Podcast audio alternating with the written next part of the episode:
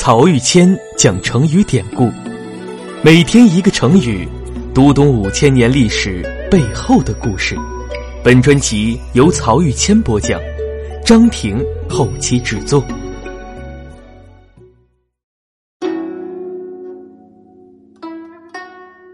这一讲我们分享两个大家耳熟能详的成语：风声鹤唳和草木皆兵。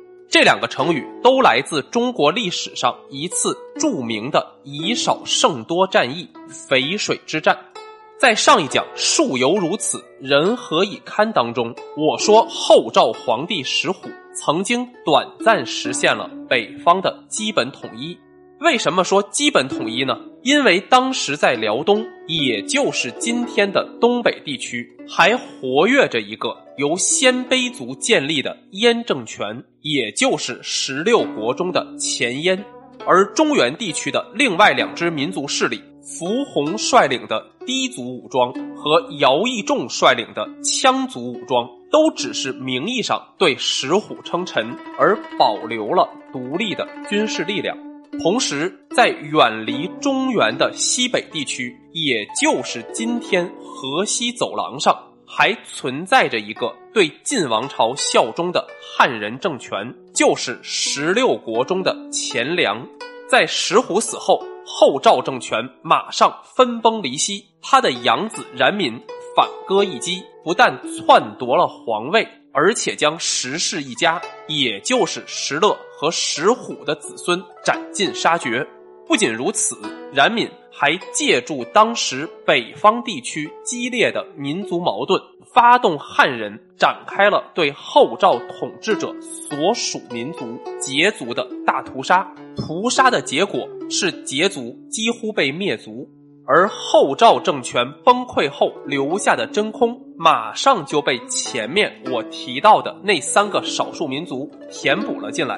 慕容鲜卑的前燕政权占据了今天的河北、山东等地区，伏洪率领氐族武装进据关中平原，在西汉故都长安建立了前秦政权。而姚义仲率领的羌人集团却有些生不逢时，因为就在这个逐鹿中原的关键时刻，姚义仲病死了。他死前嘱咐儿子姚襄率领部族投靠东晋，但不几年，姚襄受到东晋权臣的猜忌和排挤，无奈之下北上，经过一系列辗转，投靠到了前秦政权麾下。而今天成语的主人公苻坚就是苻弘的孙子，经过祖孙三代人的艰苦创业，到了苻坚的时候，一族已经在关中地区建立起比较稳固的统治。而苻坚励精图治，知人善任，他任用王猛为丞相，改革民族旧有习俗，发展农业生产，整顿军备力量。在大幅促进氐族汉化进程的同时，也极大增强了前秦国力。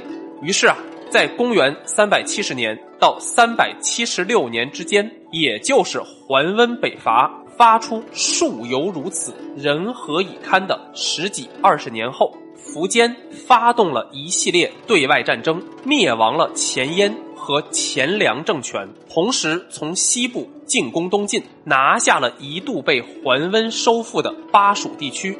这时的前秦在西晋王朝崩溃之后，第一次完成了北方的完全统一，而且占据了物产丰饶的四川盆地，以泰山压顶之势，从北方和西方将辟处江南的东晋王朝给包围了起来。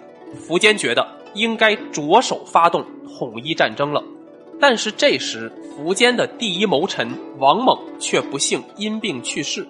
王猛临终前留下的政治遗嘱是劝阻苻坚不要轻易发动对东晋的战争。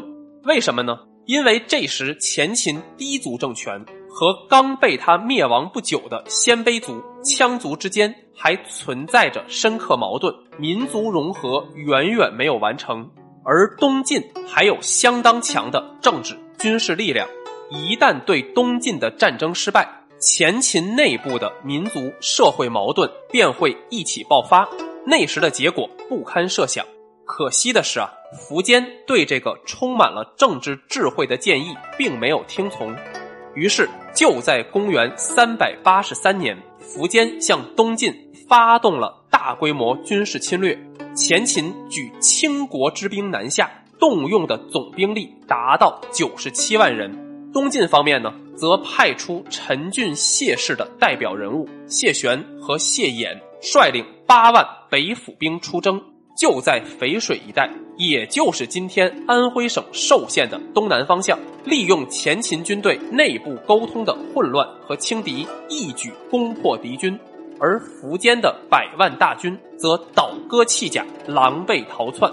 就在败逃而回的路上，前秦士兵听到风的呼啸声、鹤的鸣叫声，都以为是东晋的追兵到了，吓得心惊胆战。成语“风声鹤唳”也就由此而来。而还在这次大战之前，苻坚曾经有一次和弟弟苻融登上城楼眺望敌情。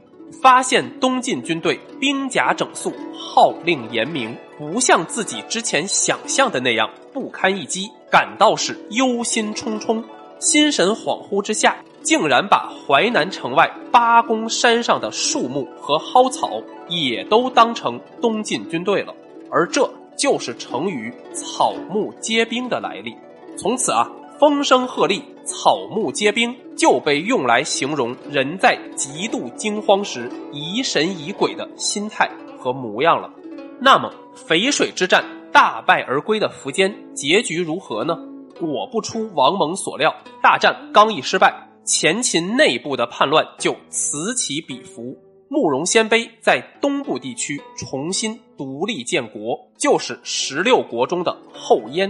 而氐族的大本营关中地区则被羌人武装占据，建立了后秦政权。